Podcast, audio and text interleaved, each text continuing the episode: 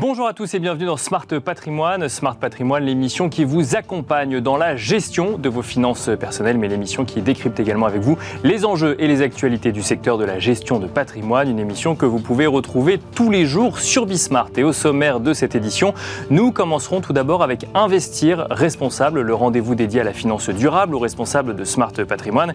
Et en l'occurrence, nous ferons le point dans un instant avec Olivia Blanchard, fondatrice et présidente des acteurs de la finance responsable sur la réglementation en matière de finances durables et sur l'utilisation des outils réglementaires dans la mise en place d'une stratégie de finances durables. Ce sera donc la première partie de l'émission.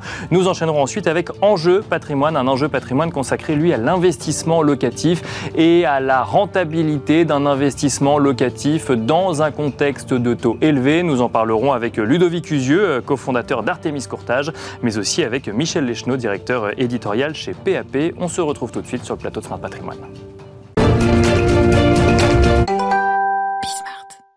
Et nous commençons tout de suite avec Investir responsable, le rendez-vous dédié à l'investissement durable ou responsable de Smart Patrimoine. En l'occurrence, nous allons tenter de comprendre comment utiliser les outils réglementaires dans la mise en place d'une stratégie durable, voire peut-être remettre en cause certains outils réglementaires comme la taxonomie européenne. Pour en parler, nous avons le plaisir de recevoir sur le plateau de Smart Patrimoine Olivia Blanchard. Bonjour Olivia Blanchard. Bonjour Nicolas. Bienvenue sur le plateau de Smart Patrimoine. Vous êtes fondatrice et présidente des acteurs de la finance responsable, les AFR. Si je parle parle de l'utilisation, voire peut-être d'une potentielle remise en cause d'un certain nombre d'outils euh, donc de la finance durable et notamment cette taxonomie européenne, c'est que depuis quelques semaines, l'aviation ainsi que le transport maritime ont fait leur entrée dans la taxonomie euh, européenne. Alors, ils y sont entrés dès cette année, avec quand même pour objectif que l'aviation ou euh, le transport euh, maritime fassent appel à des biocarburants ou des carburants durables d'ici 2028. Pour autant, c'est aujourd'hui acté et les AFR, les acteurs de la finance responsable, euh, étaient vent debout hein, contre cette entrée et se sont organisés pour s'opposer à ce projet. Vous avez d'ailleurs emmené avec vous plusieurs fonds, Mirova, OFIM, la financière de l'échec, De Groove, Petercam ou encore Triodos IM. Est-ce que cette décision, malgré le fait que vous militiez contre, euh, remet en cause l'usage d'un outil comme la taxonomie européenne alors c'est une très bonne question. En effet, il faut, je pense, reprendre un petit peu du recul et le contexte. En 2018, pacte vert européen, l'Europe se dit euh, je veux devenir et donner l'exemple d'un continent qui sera neutre en carbone et puis euh, de euh, dire, voilà, on va montrer l'exemple. Donc pour ça, on se donne trois axes. Un, réorienter les flux vers des activités durables. Bien sûr. Deux, améliorer sa transparence. Et trois, c'était aussi d'inclure les risques de durabilité dans les modèles économiques. Pour ce faire, on se rend compte que le nerf de la guerre, c'est justement ce mot durabilité. Et donc là, ils se disent, OK, il faut qu'on se mette d'accord sur une définition commune de ce que veut dire la durabilité. Donc depuis 2018, ils travaillent à ce dictionnaire de la durabilité. Ce texte-là, c'est celui dont on parle aujourd'hui, donc la taxonomie européenne. Bien sûr. L'enjeu, c'était de se dire qu'est-ce qu'une activité durable? Donc là, il y a eu les secteurs dits éligibles, donc à l'origine 13 secteurs, dans lesquels on va retrouver le transport, les forêts ou autres. Et puis déjà en décembre 2021, on se rend compte que ça devient, on va dire, un sujet et un texte de pression. Bien sûr le 31 décembre, exactement limite à 23h59, on nous dit que le gaz et le nucléaire sont inclus dans la taxonomie. Donc là, c'est déjà une première fragilité du système. Parce que ça devient stratégique. Exactement. Puisque si jamais on n'entre pas dans cette taxonomie européenne et dans les activités éligibles à la taxonomie européenne, on peut se voir couper des financements du fait qu'on n'est pas considéré comme activité suffisamment durable. Il y a ce côté-là et puis le côté attractif de peut-être bénéficier de financements à moindre coût. Mais tout l'objectif aujourd'hui, c'était quand même de se dire, on veut faire un état des lieux de ce qu'on finance aujourd'hui comme activité durable ou pas. Et donc, on se rend compte que oui, il y a un peu cet enjeu politique derrière de je veux être un secteur éligible à la taxonomie. D'accord. Donc, les industriels, il y a beaucoup de lobby qui se fait autour de ce texte au niveau de la Commission européenne. Donc, première fragilité en décembre 2021 où on intègre une catégorie qui s'appelle la transition qui sort un petit peu de l'objectif premier de donner une définition claire de la durabilité. Mais ils y arrivent. Et là, euh, cette année, donc euh, deux nouveaux actes délégués qui sortent, et là on voit l'entrée du maritime et de l'aviation. Effectivement, on se dit, OK, aussi activité de transition avec des critères d'examen technique. Alors pourquoi est-ce qu'on a fait cette coalition? C'était de se dire, si on veut garder la crédibilité de la taxonomie, qui, son objectif premier, je le répète, c'était de faire un état des lieux de la durabilité et qu'est-ce qu'une activité durable? Bien sûr. Est-ce qu'aujourd'hui, d'y inclure l'aviation et le maritime dans le contexte actuel technologique à ce jour, est-ce que c'est possible? Et c'est là où c'est-à-dire que La, question, c'est de dire euh, est-ce que inclure l'aviation aujourd'hui, alors qu'on n'est pas sûr que demain cela puisse devenir une activité durable, est-ce que c'est vraiment opportun de l'y inclure dès aujourd'hui? C'est ça la question posée. C'est ça. Et en fait, l'idée, c'était de dire peut-être qu'aujourd'hui, préservons l'intégrité de la taxonomie. On ne dit pas que dans 10 ans, si la recherche montre qu'il y a des technologies qui peuvent rendre un avion neutre en carbone, ce qui n'est absolument pas le cas aujourd'hui, D'accord Il faut bien le préciser. Bien sûr. Dans ce cas-là, ça pourrait être inclus dans ce dictionnaire de la durabilité. Mais aujourd'hui, pourquoi vouloir inclure ce secteur si ce n'est pour faire plaisir à du lobby industriel qui se rend bien compte des enjeux cruciaux quant aux demandes de financement et notamment tout ce qui est relatif à l'hydrogène, etc. Mais donc là, on est en train de sortir en fait complètement de l'objectif de ce texte, ce qui vient fragiliser, décrédibiliser tout un dispositif autour qui est de celui de la finance durable. C'est-à-dire que on prend l'exemple de l'aviation, mais ça peut être pareil pour le transport maritime. D'un côté, il y a la question de bah, si on veut être durable demain, on a besoin de financement aujourd'hui. Et de l'autre, il y a la question de bah, oui, mais vous n'êtes pas durable aujourd'hui, pourquoi est-ce que vous rentrez dans le référentiel? C'est ces deux stratégies ou deux visions finalement qui s'opposent. Exactement. Et en fait, souvent, dans le milieu, et c'est là où il faut bien toujours expliquer, il y a les activités en transition et les activités durables. Et en fait, on a souvent tendance à bien vouloir mélanger les deux parce que ça fait plaisir, mais alors que l'objectif n'est pas du tout le même. Financer de la transition, c'est financer de la transition. Financer des activités qui sont déjà durables ou leur durabilité, c'est un autre objectif d'investissement.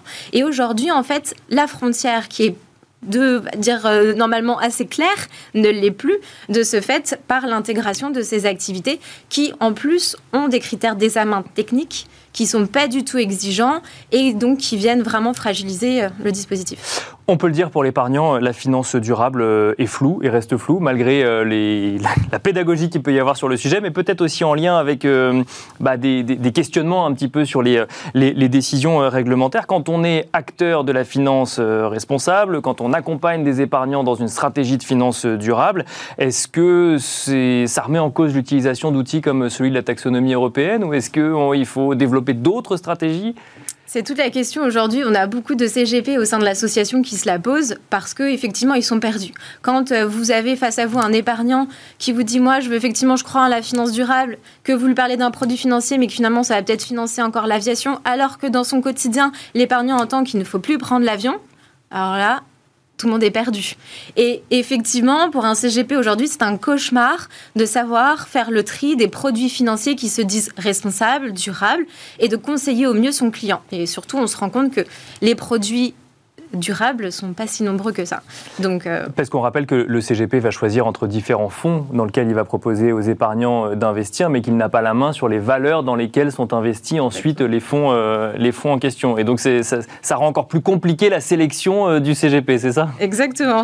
Pour lui, c'est vraiment un cauchemar. Donc aujourd'hui, ils essayent de se regrouper en collectif justement pour s'aider justement sur cette sélection parce que c'est vraiment un travail d'apothicaire que d'ensuite de prendre un fonds, d'aller regarder ligne par ligne ce que vous allez y trouver et pour pas se retrouver au milieu d'un scandale de greenwashing où euh, l'épargnant il va dire mais je comprends pas vous m'avez vendu de la durabilité mais en fait je finance Airbus. Qu'est-ce qui se passe? C'est pour pas parler des énergies fossiles bien sûr. Euh, autre sujet euh, Olivia Blanchard alors qui pour le coup est un sujet plus j'ai envie de dire stratégique mais presque en matière de géopolitique même si effectivement ça concerne les entreprises. C'est pour décider effectivement d'octroyer ou non des fonds qui sont censés aller donc financer des énergies ou pardon des activités durables au niveau des entreprises, il faut que les entreprises soient capables de faire remonter euh, leurs activités via des normes. Et là, il y a une sorte de bataille de normes comptables, on peut le dire, entre une vision anglo-saxonne et une vision européenne. Alors la vision européenne est celle qui a été décidée notamment pour la mise en place de CSRD, euh, donc c'est l'EFRAG qui a, euh, qui a mis en place donc un certain nombre de normes, mais euh, l'ISSB, pour le coup, a, elle, de son côté, donc qui est une organisation internationale, a, elle, de son côté, émis un certain nombre de normes aussi. Et là aussi, on se rend compte qu'on ne va pas chercher exactement la même chose dans des critères de durabilité au sein des entreprises et ça pourrait remettre en cause ce qu'on appelle durabilité à l'européenne, entre guillemets. Exactement. Aujourd'hui, le concept même de tout le dispositif de la réglementation finance durable de ce pacte vert, c'était d'inclure le principe qu'on appelle de double matérialité. Bien sûr ce qui aujourd'hui, par exemple, s'oppose au principe anglo-saxon qui ne reprend pas cette double matérialité. on, rappelle pour ceux qui nous écoutent, euh, matérialité financière, c'est l'impact sur votre activité du réchauffement climatique ou effectivement de, bah, du réchauffement climatique. La double matérialité, c'est regarder l'impact sur vos comptes, sur votre chiffre d'affaires, mais aussi l'impact que vous, entreprise, vous avez sur l'environnement. Exactement. Et donc c'est ce pan-là de la responsabilité finalement de l'entreprise sur l'environnement qui n'est pas reprise par les anglo-saxons et donc qui va créer une, une, dissonance en fait entre les différentes informations qu'on va obtenir. Donc d'un côté, vous avez des financeurs et des investisseurs qui sont soumis à plus de transparence via notamment la réglementation SFDR, qui fait partie de cette ambition euh, du pacte vert encore, qui justement avait créé CSRD pour dire on inclut la double matérialité. Bien sûr. Vous, vous, vous allez avoir cette information aujourd'hui et vous allez ensuite pouvoir la retransmettre dans vos produits, donc à vos épargnants. Donc la, la boucle était bouclée. Bien sûr. Mais avec ce modèle anglo-saxon qui ne prend pas cette double matérialité, ça va créer une disparité de l'information où finalement, où on était l'objectif d'harmoniser de trouver la manière de comparer des modèles euh, transfrontaliers, on va dire. Aujourd'hui, on n'y est pas et on est encore sur bah, des modèles complètement différents avec une petite bataille qui s'installe pour savoir quel modèle va s'imposer. On est dans un, ensuite un jeu médiatique pour euh, des personnalités qui sont plus fortes que d'autres, etc. Mais en fait, on ne parle pas du tout du vrai sujet, qui est euh, on fait comment pour la durabilité, on fait comment pour le règlement climatique, comment on fait pour réorienter ces flux financiers, comment on arrête juste de sortir d'un jeu politique ou médiatique en Et de différentes méthodes de comptabilité. Euh. Exactement. Donc non, et si on se recentrait sur l'essentiel, euh, celle de dire comment est-ce qu'on réoriente ces flux financiers aujourd'hui, comment est-ce qu'on a cette information euh, qui est pertinente pour prendre en connaissance de cause des choix et des décisions d'investissement. L'Union européenne, sur, si je reste sur le sujet des normes comptables, avait quand même une, petite avance en la matière. Elle est en train de la perdre aujourd'hui et c'est au, détriment peut-être des avancées qu'on avait déjà en Europe? Alors, est-ce qu'on la perd ou pas? Je pense que là, c'est un peu trop tôt pour savoir. Euh, je suis pas encore Madame Irma. Bien sûr, non, non, non, non. oui, parce que là, ce ne sont que des recommandations, effectivement, de l'ISSB. Ça... exactement. Après, là, on est vraiment justement aux prémices de ce jeu qui est en train de s'installer et de ce rapport de force qui s'installe. Et au milieu, vous allez avoir des acteurs qui sont notamment les agences de notation extra-financière qui voilà, vont exercer encore une fois, on le revient sur des jeux euh, politiques, euh, voilà, de lobby, etc., pour voir quel système va encore peut-être rapporter le plus d'argent et, donc perdurer. Pour finir sur une note un peu optimiste, le, le fait que effectivement il y ait ce flou et en même temps ces, ces jeux de ces jeux stratégiques, en tout cas, autour des normes comptables, mais même aussi de ce qui a accès à de la, à des, enfin, à de la finance durable et donc à des capitaux orientés vers de la finance durable, est-ce que ça montre pas quand même une prise de conscience globale du, de la stratégie, enfin, du niveau stratégique aujourd'hui qui est devenu la finance durable? Oui. c'est un petit oui. non, en fait, effectivement, on se rend bien compte qu'aujourd'hui, c'est très stratégique, mais on en parlait un petit peu, c'est l'éléphant qui accouche d'une souris, quoi. C'est comment, à un moment, on va quand même prendre des décisions qui sont à la hauteur des enjeux. C'est voilà, ça fait quand même maintenant longtemps, ça fait trois ans nous qu'on existe au sein de l'association, qu'on a un peu toujours le même discours, c'est se dire euh, quand est-ce qu'on va prendre des vraies décisions qui vont aller dans le bon sens et avoir un réel impact. Attention à ne pas dévoyer les objectifs initiaux, c'est ce, que, ce que vous nous dites. Merci beaucoup Olivia Blanchard d'être venue sur le plateau de Smart Patrimoine. Je rappelle que vous êtes fondatrice et présidente des acteurs de la finance responsable. Merci à vous et on se retrouve tout de suite dans Enjeu Patrimoine.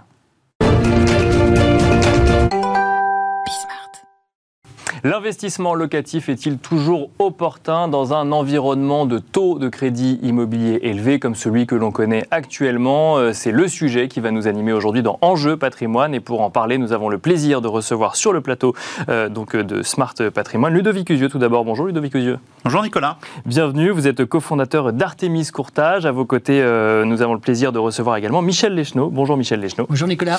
vous êtes directeur éditorial chez PAP. on va commencer avec vous, Ludovic Usieux Donc on se pose cette question hein, évidemment de savoir si lorsqu'on est dans des taux de crédit immobilier un peu plus élevés, alors j'ai dit élevés en introduction, effectivement certains me répondent qu'ils ont déjà été plus élevés, mais ils sont quand même plus élevés qu'il y a ne serait-ce euh, qu'un an. Est-ce que c'est toujours intéressant d'aller vers de l'investissement locatif, euh, que ce soit en termes de rentabilité dans un premier temps ou tout simplement de possibilité d'avoir accès à cet investissement? Je rappelle que le taux d'usure euh, est passé à 5,09 pour les crédits de 20 et plus, donc 5,09% euh, pour le mois de juillet. Euh, première question, Ludovic Usio, on rappelle que les normes HCSF ont légèrement évolué pour l'investissement locatif. Est-ce que ça vient donner une petite bouffée d'air aux investisseurs? C'est la seule bonne nouvelle de la réunion HCSF qui s'est tenue il y a une dizaine de jours maintenant.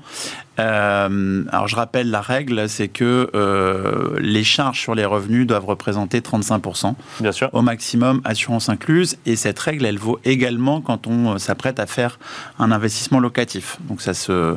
C'est tout emprunt cumulé. Tout emprunt cumulé, toute charge cumulée, les, les, charges de crédit et les charges persistantes, pension alimentaire ou d'autres crédits en cours, euh, sont additionnées et la totalité de ces charges sur ces revenus personnels, ça ne doit pas représenter plus de 35% assurance euh, du crédit immobilier incluse. Bien sûr. Euh, donc c'est une règle qui est, euh, qui est en vigueur, une norme qui est en vigueur depuis le 1er janvier 2022 à cette règle une exception, c'est que 20% de la production des banques peuvent déroger à cette règle et donc être hors norme, au-delà de 35%, pour régler des situations où le reste à vivre est très important ou des situations où on est dans, par exemple, dans, dans un cas d'investissement locatif, qu'on a déjà des crédits qu'on s'en sort très bien, qu'on les rembourse euh, sans incident de paiement euh, et qu'on veut procéder euh, à un nouvel investissement locatif. Cette flexibilité, elle est plutôt adressée aux primo-accédants qui dépassent parfois ce taux d'endettement parce que les revenus sont faibles, mais aussi aux investisseurs locatifs. Et, et, donc cette petite bouffée d'oxygène à laquelle on a assisté, c'est la suivante, c'est que dans cette marge de flexibilité, c'est 20% que les banques peuvent prêter au-delà de 35%. Euh, il y avait 20% qui étaient euh, destinés aux investisseurs locatifs et euh, cette marge, elle a été revue et augmentée à 30%. Donc 30%, 30 de la marge de, 20% De 20%. Donc ça fait 6% de la production des banques qui peuvent être destinées à financer de l'investissement locatif au-delà de 35% d'endettement pour clarifier cette exception au principe qui, lui, est toujours en vigueur et la réunion HCSF l'a réaffirmé avec force, c'est 35%, pas plus sauf les cas qu'on vient d'expliquer. C'est un réel changement pour euh, le marché immobilier, pour les investisseurs locatifs, ou c'est un petit coup de pouce? C'est un petit coup de pouce, un appel d'air. Euh, les, sous-catégories étaient tellement nombreuses que finalement les banques avaient du mal euh, dans leur reporting à s'y retrouver. Donc euh, en augmentant cette poche, euh, ce sera plus facile quand même euh, voilà, d'avoir des drivers et, de suivre ces productions de crédit hors normes. c'est une bonne nouvelle, faut pas, faut pas la bouder parce que c'est à peu près la seule de cette réunion HCSF qui s'est sûr. Euh, il y a quand même une autre question sur l'investissement, euh, sur l'investissement locatif. On va continuer avec vous, euh, Michel Leschneau. C'est qu'on est dans un environnement de taux de crédit immobilier effectivement qui, qui croissent, avec parfois des sujets effectivement donc de, niveau de taux d'usure qui, qui bloquent un certain nombre de dossiers. Lorsqu'on est dans un environnement de crédit immobilier élevé et que les prix de l'immobilier tarde à se mettre à jour, entre guillemets, par rapport au coût du financement, on peut se demander si la rentabilité d'un investissement locatif est toujours opportune euh, dans le contexte actuel, euh, Michel Deschenaux ah oui, alors c'est vrai qu'on peut se le demander, mais euh, si on regarde ce qui s'est passé les 20 dernières années, les 20 dernières années, les taux immobiliers étaient très hauts aussi. Hein. ça dépassait les, les 5, les 6 et pourtant, euh, eh bien, il y en a qui ont fait des très bonnes affaires. Dans, un environnement où les prix augmentaient. Et les prix augmentaient, tout à fait. Alors c'est vrai que les prix ont énormément augmenté ces dix dernières années, ça c'est une évidence. Mais en fait, euh, d'investir dans l'immobilier, c'est toujours une valeur sûre. En fait, ce qui est assez intéressant, c'est quand vous allez investir dans l'immobilier, c'est c'est quoi votre objectif? Si c'est votre objectif de la rentabilité, c'est un, un, peu plus compliqué en ce moment. Parce qu'il est vrai, avec des taux qui sont hauts, avec des prix qui sont assez hauts, parce que même si on dit que les prix baissent, ils ne baissent pas beaucoup, ils baissent un petit peu. On regarde sur Paris, c'est vrai qu'on est plutôt un petit peu en dessous des 10 000 euros du mètre carré, alors qu'il avait largement dépassé les 10 000 euros du mètre carré, mais on est quand même proche de 10 000, 10 000 euros du mètre carré. Mais là, c'est toujours pareil, votre objectif. Si vous êtes, on va dire, un bon père de famille, que vous voulez euh, léguer à vos enfants eh bien, un appartement, c'est toujours bien d'investir à Paris parce que c'est une valeur sûre. On peut dire, sans avoir une boule de cristal, que les prix ne vont pas s'effondrer et que sur une vingtaine d'années, eh bien, vous serez rentable. C'est quand même un peu le, le questionnement qu'ont un certain nombre d'investisseurs aujourd'hui, c'est de savoir est-ce que cette légère baisse est annonciate triste d'une correction plus grande ou au contraire, est-ce que ça montre une résistance du marché immobilier dans les grandes villes, que ce soit Paris, Bordeaux ou Lyon? Il va avoir une légère correction. Ça, c'est sûr, il y aura une correction, mais à court terme. À long terme, si on regarde encore une fois ce qui s'est passé les 20 dernières années, il y a eu des crashs en, 1990, c'était assez compliqué, et pourtant c'est toujours remonté.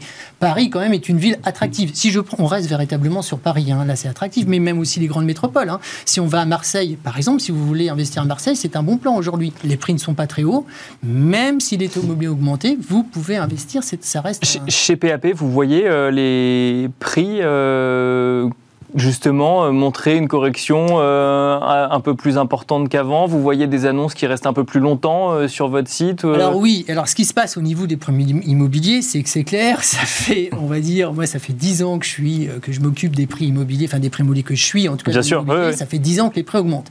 C'est sûr que cette année, les prix, c'est la première fois que les prix baissent. Mais ils baissent très mollement. On va dire on est à moins 5%. Là où les prix ont des fois été multipliés par deux en 10 ans. Donc oui, ça baisse un petit peu. Si vous attendez pour acheter ou pour investir que ça s'effondre, vous pourrez toujours attendre. Ça ne s'effondrera pas, ça va être une correction. Et puis après, ça dépend où vous êtes. Là, voilà. Si on est par exemple dans les grandes métropoles, bon, ben, vous êtes sur des valeurs sûres. Hein. Sur les grandes métropoles, il y aura une correction, certes, mais vous serez quand même toujours gagnant. Et encore une fois, si vous allez à Marseille, Marseille c'est une ville aujourd'hui où le prix au mètre carré est assez abordable pour une grande métropole, c'est le bon moment pour investir. Euh, le, si les taux immobiliers ont largement. Ludovic Usieux, si on revient sur le coût du financement et sur la rentabilité d'un investissement euh, locatif, quand on fait un investissement locatif, on le déclare à sa banque, donc on monte un dossier euh, spécifique. Est-ce que ça rend plus compliqué le montage des dossiers, un environnement de taux un petit peu plus élevé?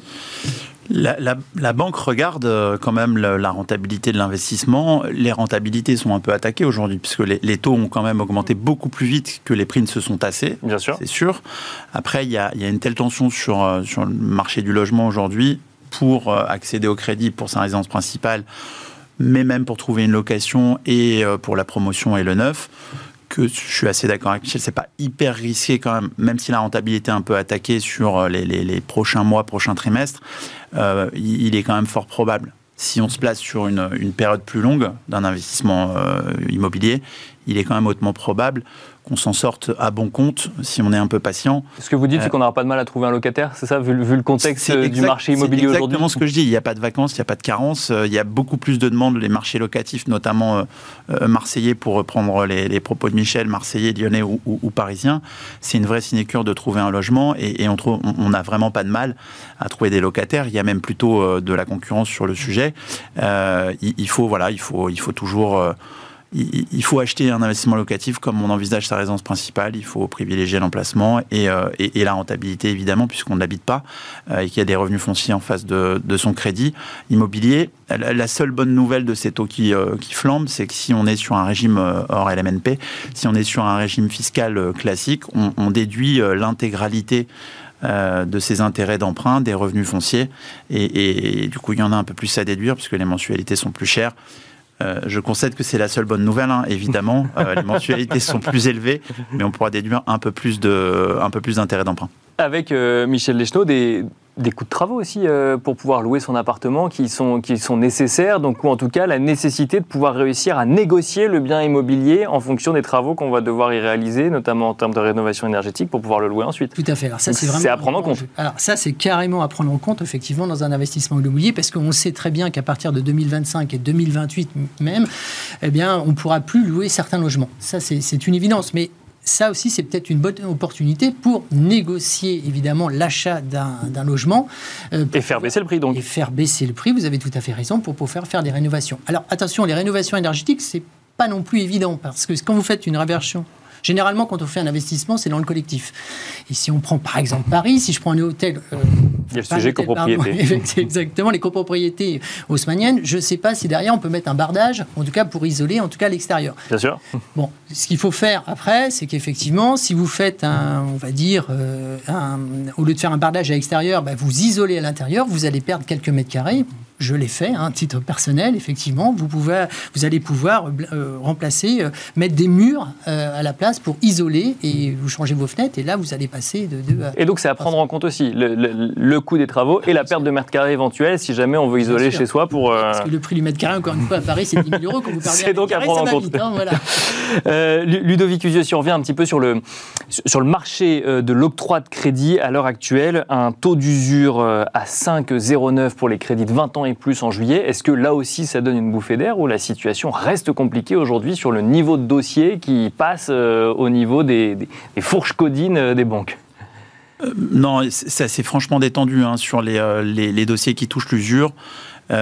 pour deux raisons. La mensualisation a, permis un peu plus de fluidité. Euh, dans l'octroi des crédits et dans la gestion par les back-office des banques des, dossiers de crédit. C'est-à-dire que quand vous, votre dossier tapait l'usure, bah, euh, avant vous attendiez euh, deux mois avant de pouvoir le représenter. Aujourd'hui, vous attendez 15 jours puisque les taux d'usure sont publiés mensuellement. Donc c'est plutôt une bonne nouvelle. Et puis, ça s'est apprécié. On, on, est quasiment sur un doublement depuis, depuis une année. On est à 5,09 aujourd'hui. Ça veut dire que les banques peuvent prêter jusqu'à 4,20, 4,30, 4,40 si les profils sont très jeunes et que l'assurance ne représente pas un poids euh, trop important dans, le coût total du crédit. Euh, ça veut dire que le, principal obstacle aujourd'hui, il y en a deux, les principaux obstacles aujourd'hui à la distribution des crédits, euh, c'est plus le taux d'usure. Ça arrive encore. Je ne vais pas vous dire que c'est complètement éradiqué et qu'on n'a plus de problème. Il y en a encore un peu. Euh, c'est le, le, le, taux 35% HCSF. D'accord. Ça, c'est quand même vraiment, vu que les taux ont, été multipliés par 3,5 en 18 mois, alors que les prix sont dépréciés de 5%, vous voyez bien qu'il y a un problème de solvabilité aujourd'hui. Et le, second vrai problème, c'est que les banques ne gagnent pas ou peu d'argent à distribuer du crédit aujourd'hui. Est-ce qu'elles ont un coût de financement plus élevé de l'autre côté Voilà, parce que le coût de financement ou de refinancement est plus important pour elles. Elles empruntent évidemment euh, à taux pas fixe, euh, à taux euh, variable, sur des périodes plus courtes. Et, et, et, si elles ne gagnent pas d'argent, elles distribuent peu ou pas de crédit à leurs bons clients ou à leurs anciens clients, dans un contexte où il y a un peu, déjà un peu de PNB, mais certainement pas à des, à des prospects et encore moins à des prospects investisseurs locatifs. Une fois que les banques auront euh, auront, de la marge pour prêter, euh, on aura, je vous promets, moins de problèmes réglementaires que ce soit de l'usure ou que ce soit du, norme de la norme HCSF à 35%. Euh, peut-on espérer une, stabilisation? Alors effectivement, personne n'a de boule de cristal, les économistes ne sont pas tous d'accord entre eux sur les futures hausses de taux de la Banque Centrale Européenne, mais peut-on espérer une stabilisation dans cette deuxième partie d'année 2023 ou l'année prochaine? En tout cas, en production euh, mensuelle, euh, tout type de projet confondu, y compris les, renégociations, ça fait 4 mois qu'on est sur des productions de crédit aux alentours de 14-15 milliards, euh, ce qui est beaucoup moins qu'avant. Hein. On a eu des pointes à 25, 26, 27 milliards d'euros de crédit mensuel. On est aux alentours de 14-15 depuis le mois de mars, juin inclus.